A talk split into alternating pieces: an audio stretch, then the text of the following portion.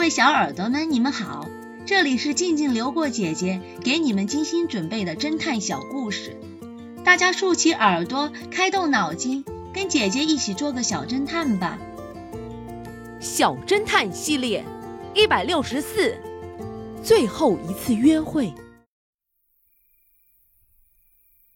一个炎热的夏日，Mary 周末晚外出后，一夜都没有回家。第二天，有人发现他死在家附近的公园内。接到报警电话后，X 神探立即赶往 Mary 的家中调查。Mary 的母亲哭得死去活来，因为她是家中的独生女。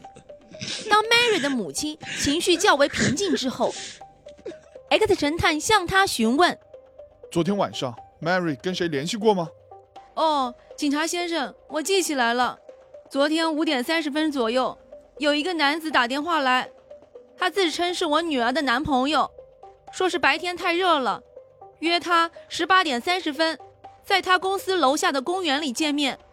后来我的女儿回来后，我告诉了他之后，他就换上衣服出门了。那个人说过自己叫什么吗？没有，他说我女儿会知道他是谁的。话没有说完，他又伤心的哭了起来。警察们最后。搜查 Mary 的房间时，结果找到了一本日记本。日记本的首页写着两个男子的姓名和职业：John，银行职员；Jack，电报局职员。警察把这个日记本递给 X 神探。X 神探看完后，指着其中一个人说道：“应该是这个男人打来的电话，先从他开始调查吧。”小侦探们。你们知道 X 神探认为是谁给 Mary 打的电话呢？